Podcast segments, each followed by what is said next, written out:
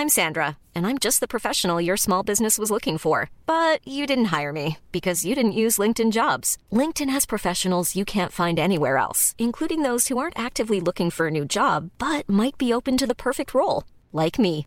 In a given month, over 70% of LinkedIn users don't visit other leading job sites. So if you're not looking on LinkedIn, you'll miss out on great candidates like Sandra. Start hiring professionals like a professional. Post your free job on linkedin.com/people today.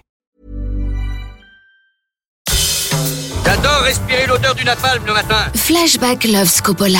I'm asking you, just do what you think is right in your heart. À l'occasion du Festival Lumière 2019, What is this? Another glorious battle for the kingdom? Stéphane Mouissakis, Julien Dupuis et Rafik Djoumi rendent hommage à Francis Ford Coppola Je vais lui faire une offre qu'il ne pourra pas refuser. sur We Love Cinéma. Bonjour et bienvenue dans cet épisode de Flashback Love Scopola de Wheel of Cinema, à l'occasion de la 11e édition du Festival Lumière qui se déroule à Lyon du 12 au 20 octobre 2019. Je suis Stéphane Wissakis et je suis accompagné de mes estimés collègues Rafik Djoumi, Rafik, bonjour, Bonjour Stéphane. et Julien Dupuis, bonjour Julien. Bonjour Stéphane. Ensemble, nous entamons ce podcast consacré à la carrière du réalisateur Francis Ford Coppola, lauréat du prix Lumière 2019, une récompense qu'il recevra à Lyon le 18 octobre prochain. Mais avant d'évoquer les incontournables comme la trilogie du parrain ou encore Apocalypse Now, nous allons d'abord consacrer cette première partie au début de Francis Ford Coppola. Il s'agit de quelques titres incontournables comme Dementia 13, Big Boy ou encore Les gens de la pluie, auxquels se greffent d'autres films qui ne sont pas tout à fait les siens. Rafik, euh, quels sont les premiers pas de Francis Ford Coppola derrière la caméra?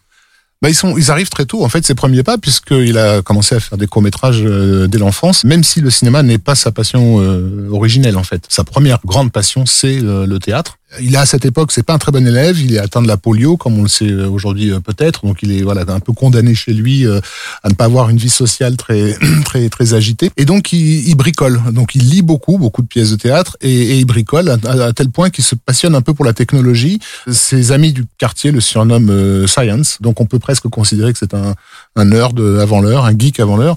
Et du coup, le, le 8 mm rentre un peu dans son, dans, dans, dans son intérêt euh, technologique. On- On plus de traces aujourd'hui de ces, euh, de ces courts-métrages qu'il a, qu'il a pu faire. euh, alors, voilà, avec des titres comme The Lost Wallet, euh, Le portefeuille perdu, ça devait être absolument passionnant. Mais en tout cas, il, va mettre du temps à, réaliser que le cinéma est pour lui plus une voie que le théâtre. Il va faire des études de théâtre d'abord, il va, il va en sortir diplômé. Il va faire ça au Hofstra College, hein, dans la section Les Arts de la Scène. Donc ça, il rentre en 1955.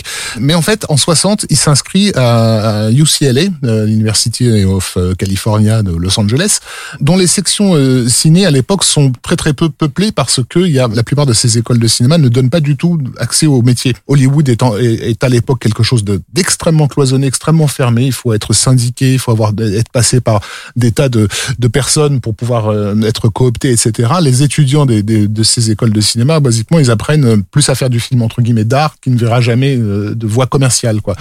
Elles sont pas très très bien estimées non plus Elles sont pas du tout estimées, ces écoles à l'époque. Voilà, elles vont les inscriptions vont exploser dans les années suivantes parce qu'il y aura plein d'étudiants qui veulent euh, éviter d'aller au Vietnam et qui vont s'inscrire dans ces dans ces sections euh, ciné. Donc les deux principales sur la côte euh, ouest, donc c'est UCLA où Francis Ford Coppola euh, qui l'intègre en 60 et USC, euh, University of, Southern California, dont, dont on reparlera un peu un peu plus tard. Donc là, il va il va faire des courts métrages typiques de, de de ce genre d'école, une adaptation de William Wilson de d'Edgar Poe, une œuvre sur un artiste hanté par sa propre création euh, qui s'appelle euh, I Am On the Terrible. Mais il- il- je crois il est conscient que c'est pas ça qui va lui lui lui permettre de bosser dans dans dans, dans le milieu. Et euh, du coup, ce qu'il va faire, c'est que il, il, il tourne un court métrage qui s'appelle The Peeper, euh, qui raconte l'histoire d'un mec qui euh, essaie de, de de regarder des des, des jeunes femmes se se se, se dénuder. Et euh, à partir de ce de ce hum, comment dire de ce de, de ces petites prises, avec l'aide d'un ami qui lui a eu accès à des à des à des stripteaseuses et qui a pu filmer du nu, il va faire un, long métrage. Il a trouvé l'argent pour financer un long métrage qui est un nudie. Euh, à l'époque, c'est donc la mode des nudies. On, est très très loin euh, du cinéma porno qui va exploser dans les années 70. On en est encore à, ces films où on voit un bout de sein quelque part et voilà et, ça justifie que les messieurs en imperméable euh, aillent payer leur leur billet. Donc ce, ce s'appelle Tonight for Sure. Il y aura une exploitation française hein, sous le titre L'Ouest sauvage et nu. Ah, attention. Alors c'est en fait c'est une compilation de, plusieurs scénettes qui sont très très mal euh, enchaînées les unes les autres. Et surtout même si c'est sur le générique écrit, euh, produit et réalisé par euh, Francis Coppola, en réalité, il a il a pas tourné euh, toutes ces scènes puisque comme je l'ai dit, il y a cet ami qui a tourné les vraies scènes de, de nu. Coppola en fait a, a, à l'époque un problème avec la nudité. En fait, son héritage italo-américain, la, catholique, reste voilà, il, il, reste très très méfiant. Pour lui, c'est manquer de respect aux femmes que de les filmer nues. Néanmoins, il va quand même inviter son père, Carmine Coppola, qui est musicien, à faire la musique de, de ce de ce nudie. Et il aura euh, comme directeur de la photo un, un débutant également qui s'appelle Jack Hill, euh, euh qui aura euh, une carrière, enfin qui va suivre ouais, moment dans et qui aura une la carrière. Black notamment dans les années 70. Ouais. ouais. ça marche bien, ça, ça, ça, sort, ça fait de l'argent. Il y a quelques gens qui, qui, le voient et du coup il enchaîne tout de suite avec euh, un autre nudie qui s'appelle The Bellboy and the Showgirls, toujours écrit, produit et réalisé par Francis Coppola. Il n'hésite pas à mettre son nom, toujours avec Jack Hill qui cette fois-ci passe de la photo au montage et avec une playmate Playboy euh, très célèbre à l'époque qui s'appelle June Wilkinson. Qui alors, en fait ce film est fait à partir d'un film allemand. Euh, ils ont récupéré des, des, des prises d'un film allemand qui s'appelait euh, Mit Eva Fing die Zunde, sorti en 58. Euh, et, et, en fait, euh, comme comme comme on est à l'époque dans un revival de la 3D dans le circuit d'exploitation, en fait Coppola lui va rajouter des scènes en 16 mm 3D. Euh, donc là, on, est en, toujours en, en 62 et, et, il a toujours cet énorme problème avec la avec la nudité. Il, il racontait, une, il racontait, euh, je le cite, il y avait une scène 3D où nous devions avoir cinq filles assises sur leur commode. Elles ont été embauchées et payées pour ça. Une des filles est venue vers moi et m'a dit je n'ai que 17 ans et mon père va me tuer. Alors je lui ai demandé de garder son soutien-gorge. Il y avait donc ces quatre filles plus une avec son soutien-gorge. Et oh, j'ai été viré parce que les producteurs se sont plaints des 500 dollars que j'ai quand même dû payer à toutes ces filles. Cela a donc été l'un des thèmes de ma vie.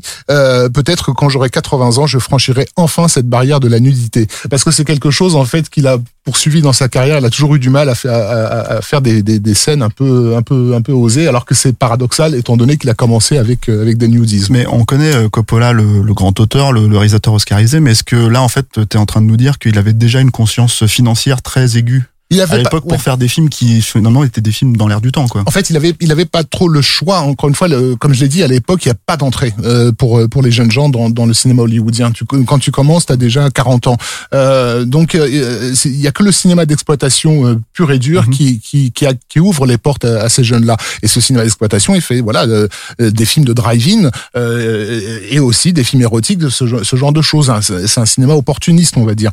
Et et c'est et c'est en mettant le pied là-dedans qui va enfin pouvoir vraiment apprendre son métier, l'exercer euh, réellement et se faire un nom parce que pour les étudiants de UCLA, le simple fait qu'ils soient dans le entre guillemets cinéma, pour eux c'est déjà du cinéma, euh, ça en fait une, une superstar. Hein. Et euh, son nom euh, euh, circule tellement dans, dans, dans, les facs que même à, à, USC, ils ont entendu parler de, de, de, de Coppola. Euh, et alors le, le, le, grand bond en avant, c'est quand c'est sa rencontre avec Roger Corman, Roger Corman, avec Roger Corman, qui est le producteur de génie du cinéma d'exploitation de l'époque et qui en, qui va se retrouver plus tard à être celui qui a fait démarrer toute cette génération, puisqu'en gros il avait l'assurance de, de, de, pouvoir les payer avec trois, trois cacahuètes. et, et ces jeunes en fait s'est donné à fond sur sur, sur ces films. Et là aussi, il va, il va commencer, comme tu l'as dit tout à l'heure, avec des films qui sont pas tout à fait les siens, puisque un de ses premiers boulots pour pour Coppola, ça va être de récupérer, pour Corman, pour Corman. pardon, pour pour Corman, ça va être de récupérer un film de SF soviétique qui s'appelle Nebo Soviet, euh, qui était sorti en 59, euh, pour le transformer en film américain. Donc euh, retourner des scènes, les redoubler, etc. Ce qui était très courant dans le cinéma d'exploitation à l'époque. Enfin, le, le, Godzilla de, de Honda avait déjà subi ce, ce, ce traitement-là et c'était euh, voilà c'était c'était relativement courant surtout pour les pour les films russes quoi ouais. avec toutes les problématiques politiques que ça peut poser quoi. Alors néanmoins euh, même s'il avait signé ces nudies euh, là il a un petit souci au fait de devoir mettre son nom sur un film qui est pas le qui est pas le sien euh, par respect pour les vrais réalisateurs russes du film donc il signe sous un pseudo qui est celui de Thomas Kolchar euh, au Élégant. niveau du réalisateur mais il, il, garde son vrai nom en tant que producteur associé. son père Carmine Coppola est à nouveau engagé pour pour bosser dessus. Et donc ben il, ça, il fait un, un, un, très bon boulot. Corman est, est impressionné par sa vivacité d'esprit et sa capacité à tout de suite comprendre, parce que voilà, enfin, c'est pas à UCLA que tu vas apprendre à monter euh, des films de cette façon-là et à, et à, transformer un film en un autre film, quoi. Mmh. Et donc, Coppola va tout de suite le, le, le surcharger de, de boulot. Il va lui demander de, de réécrire les dialogues de, de, du film Tower of London, euh, la Tour de Londres, avec euh, le grand euh, Vincent Price, qui est une la star, enfin la star, c'est un bien gros mot, mais la, vedette de, des, des, productions Corman horrifiques de l'époque. Un film de course de voiture qui s'appelle The Young Racer, qui est sorti en France sous le titre Duel sur le circuit. là, il s'occupe du son et, euh, et, il va être producteur associé sur The Terror, euh, donc euh, l'halluciné, avec Boris Karloff. Qu'il a tourné en partie. hein. Avec qu'il a tourné en partie, tout mm. à fait, avec Boris Karloff et un jeune débutant qui s'appelle Jack Nicholson. Donc euh, c'est une année très chargée. Euh, c'est euh, c'est durant ce duel sur le circuit que Corman va va commencer à lui suggérer qu'il pourrait développer un film lui-même. et donc c'est là qu'il va avoir l'idée de Démentia 13. Et c'est là qu'il le tourne même, non hmm. Puisqu'il le tourne. Il le tourne dans la foulée. En Irlande, dans la foulée, c'est ça. Parce que jusque là, ce, ne sont pas vraiment ses films, et c'est surtout pas ce que l'histoire retient non plus de, de sa carrière dans l'absolu, puisque vraiment c'est des débuts très très modestes. Et euh, Démentia 13, c'est un film d'horreur. Donc son, son presque unique film d'horreur, on peut dire. Euh, c'est euh, ah non, il, a fait Dracula plus tard, bien sûr, mais jusque jusqu'avant qu'il avance son accession à, mm. à la popularité. Mm. Euh, de quoi ça parle, Démentia 13 c'est assez obscur en fait. Bon, c'est une, une, histoire de malédiction dans une maison avec euh, une famille. C'est déjà une histoire de famille en fait. Hein. Ça, ça c'est intéressant à, à, noter. Euh, et c'est une histoire de malédiction autour de la mort euh, accidentelle en fait d'une fillette qui entrait euh, influencerait un tueur à la hache, on va dire ça comme ça. You will be given a test prepared by Dr. Bryan to determine your ability to withstand shock. Those unable to pass this test will not be admitted to the theater.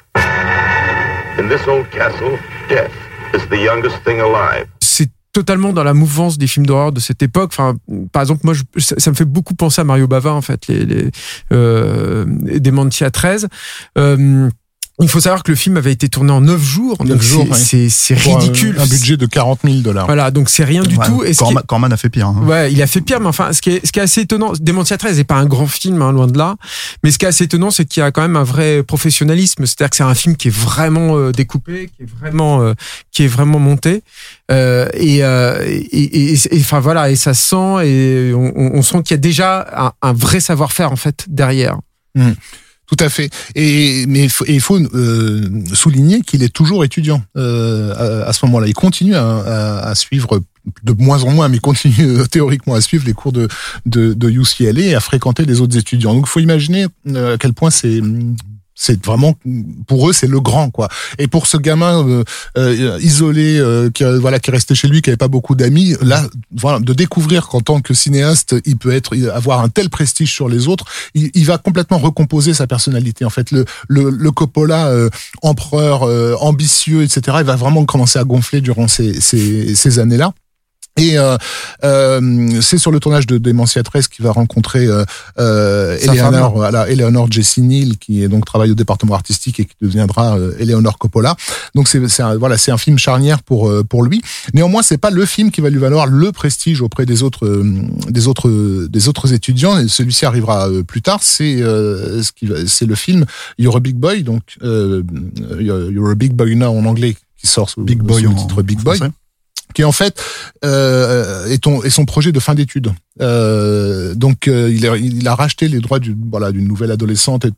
le film est, complètement dans l'air du temps de, ce qui se faisait dans le cinéma anglais, notamment à l'époque. C'est pas c'est pas vraiment comment dire. On n'est pas encore rentré dans le nouvel Hollywood, mais on sent que quelque chose de, cet ordre-là commence à, se faire jour. Mais on n'est pas dans le naturalisme, etc. J'aurais pas forcément d'exemple peut-être des films comme The Knack ou Comment la voir euh, que qu'on pouvait voir en Angleterre à, l'époque. C'est plus cet esprit euh, swinging 60s, on va dire. Euh, mais c'est ce film-là vraiment qui va impressionner les les, les, les, étudiants. Enfin, et ça c'est je pense très important pour, pour, tout simplement pour sa carrière, en 1965, il reçoit le prix Samuel Godwin qui récompense les meilleurs scénarios d'étudiants. Euh, et ça, ça va lui valoir un contrat, un vrai, euh, chez euh, une boîte, dans une boîte qui s'appelle Seven Arts, qui est en fait une sous-branche de la Warner, dans, la, dans laquelle il va tout de suite être engagé comme scénariste. Euh, que ce soit script doctor, donc réécrire des, des, des morceaux de, de, script déjà finis par d'autres, ou même donc scénariste plus, plus impliqué. Un des films les plus importants sur lesquels il bosse à, ce moment-là, c'est le film de guerre Paris brûle-t-il en fait. Euh, et cette mini carrière de scénariste pour, pour pour un gars qui a beaucoup de littérature, de beaucoup d'heures de, littérature derrière lui, et une, vraie passion pour le théâtre, et une vraie passion aussi pour le cinéma d'Elia Kazan, etc.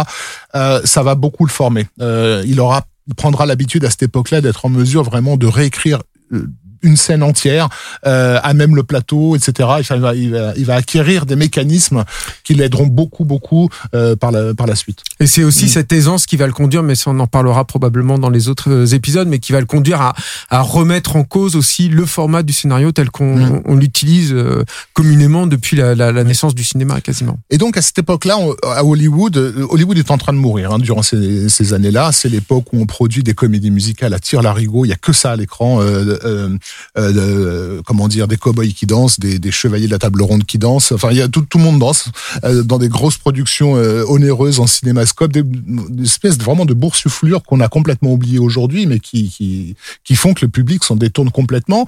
Euh, on, on, on, commence à voir émerger une génération de jeunes euh, qui ont les cheveux longs et, et qui sont, sont parasés depuis, depuis des mois et on leur demande en gros d'aller voir du Judy Garland. Quoi. Donc ça, ça, ça marche pas, ça passe pas. Mmh. Donc les studios sentent qu'il va falloir qu'ils changent quelque chose.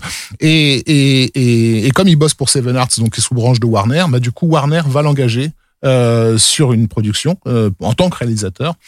Et c'était une comédie musicale, tant pis pour toi, euh, dans le vague espoir qu'il qui comment dire qui rajeunissent un peu le, le genre. Euh, cette production, c'est un film de, de, Fred Astaire qui est vraiment vieillissant, avec une jeune venue qui est euh, Petula Clark, euh, qui s'appelle euh, en français La Vallée du Bonheur, donc Finian's Rainbow en, en, anglais. Projet complètement aberrant quand on connaît aujourd'hui la carrière de Coppola, parce que donc c'est une comédie musicale avec des, des farfadets et des et des léprechauns. Look, look, look to the rainbow. Follow it over the hill and stream. Look, look, look to the rainbow. Follow the fellow who follows a dream. Et en fait, c'est un film complètement schizophrène parce qu'il est à cheval entre deux époques. Euh, Coppola veut absolument tourner en extérieur, le studio, euh, les, les, vieux du studio veulent absolument tourner à l'ancienne dans les dans des décors. Donc en fait, on a les deux dans le film et ça se voit. Mais alors c'est à dire que les scènes extérieures sont naturalistes comme on, on, imagine le cinéma des années 70, là où les scènes de studio c'est vraiment les années 40 qui qui, qui reviennent à, à la charge. Et surtout surtout, il est entouré de gens qui ont entre 60 euh, et 70 ans et lui il en a 28. Euh, donc c'est très compliqué avec sa barbe de, six mois et ses cheveux longs et gras de se faire respecter par ces vieux euh, roublards euh, techniciens qui, qui vraiment le méprisent quoi. Et, et un jour, il va voir sur le plateau quelqu'un qui a l'air d'avoir le même âge que lui, en fait, un, un observateur qui a l'air d'avoir le même âge que lui, qui en fait est un étudiant qui a gagné un prix et qui a, qui a eu le droit de venir visiter les, les plateaux. Donc il va immédiatement aller vers ce jeune, du genre viens me sauver, s'il te plaît. Euh, et ce jeune homme s'appelle Georges Lucas. Et ça va être la fameuse rencontre Lucas Coppola qui va mener à beaucoup de choses dont on parlera dans, un, ça, autre on en parlera dans un autre épisode évidemment. Euh, après ce film-là, il y a Les gens de la pluie.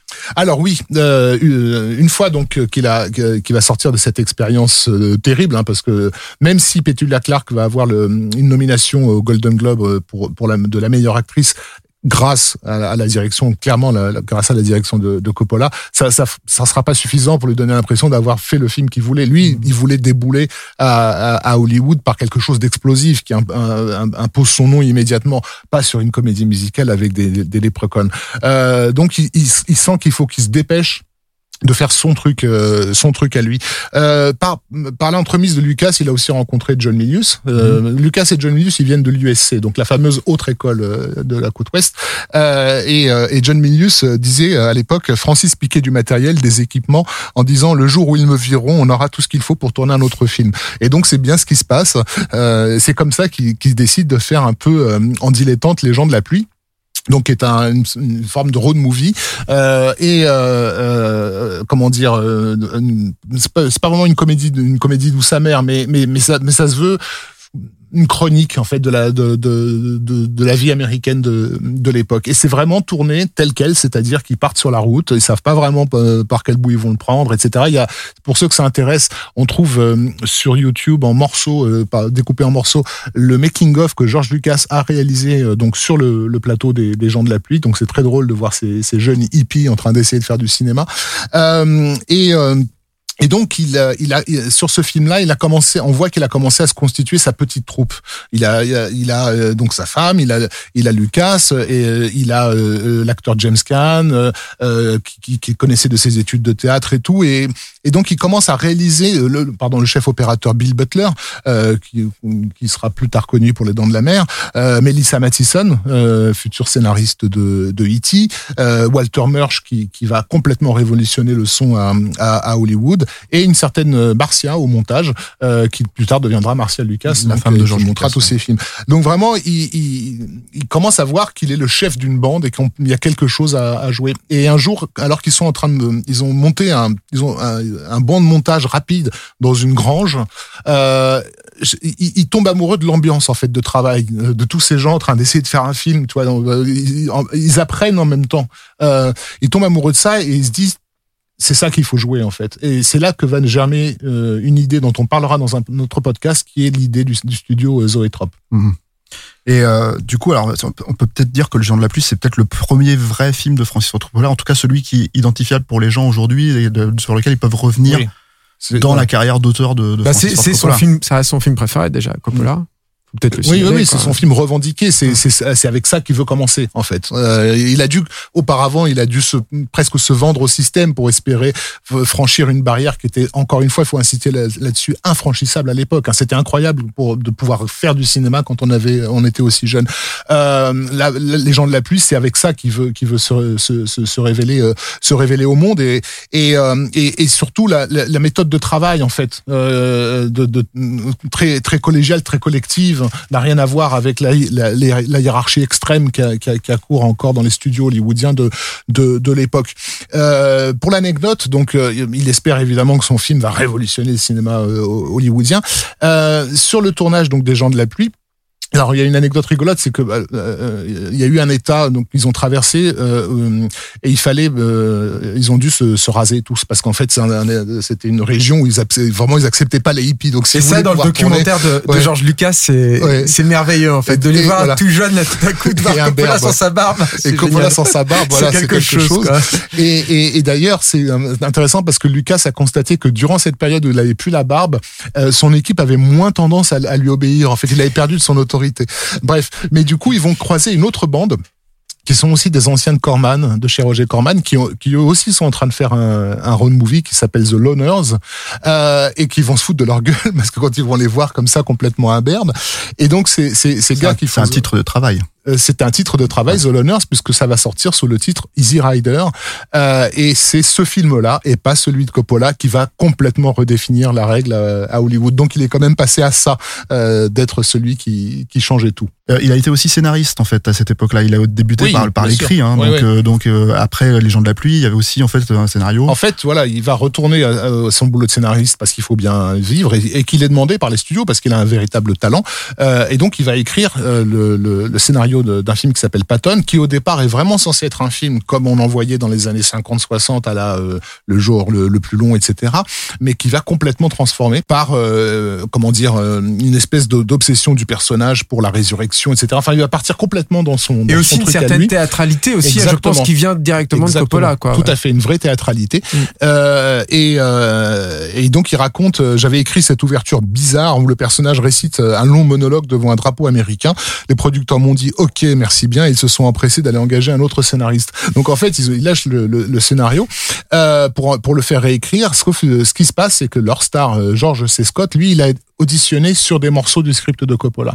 Et donc quand il apprend que c'est pas ce, scénario-là qui va passer, il refuse de, prendre le rôle. Et il dit, je veux, je veux pas, euh, je veux, je ne veux jouer que ce qui a été écrit par ce, par ce jeune homme. Et donc c'est, vraiment George. Scott qui remet Coppola à la barre. Et donc Patton va sortir avec cette fameuse scène d'ouverture et ce long monologue incroyable qui vaudra euh, à, Coppola euh, d'être nominé à l'Oscar du meilleur scénario. Donc il commence les années 70 euh, sur une très haute note. That no bastard ever won war by dying for his country. He won it by making the other poor dumb bastard die for his country. Men, all this stuff you've heard about America not wanting to fight, wanting to stay out of the war, is a lot of horse dung. Americans traditionally love to fight. All real Americans love the sting of battle. Americans love a winner and will not tolerate a loser. Et voilà, c'est terminé donc pour cette première partie de Flashback Love Scopola. Dans la seconde partie de ce podcast, en quatre épisodes, nous reviendrons sur l'incontournable trilogie du parrain. C'est avec ça qu'il va lui aussi redéfinir le cinéma hollywoodien dans les années 70 et sur la façon dont elle va faire écho en fait, à sa propre carrière et à sa propre famille. Voilà. Merci messieurs et à bientôt sur We Love Cinéma. Au revoir. Au revoir.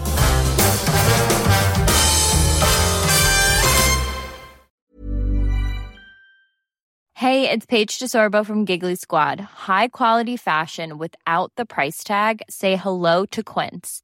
I'm snagging high-end essentials like cozy cashmere sweaters, sleek leather jackets, fine jewelry, and so much more. With Quince being 50 to 80% less than similar brands.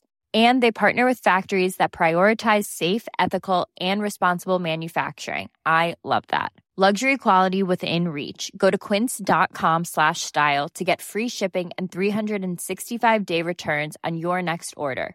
Quince.com slash style.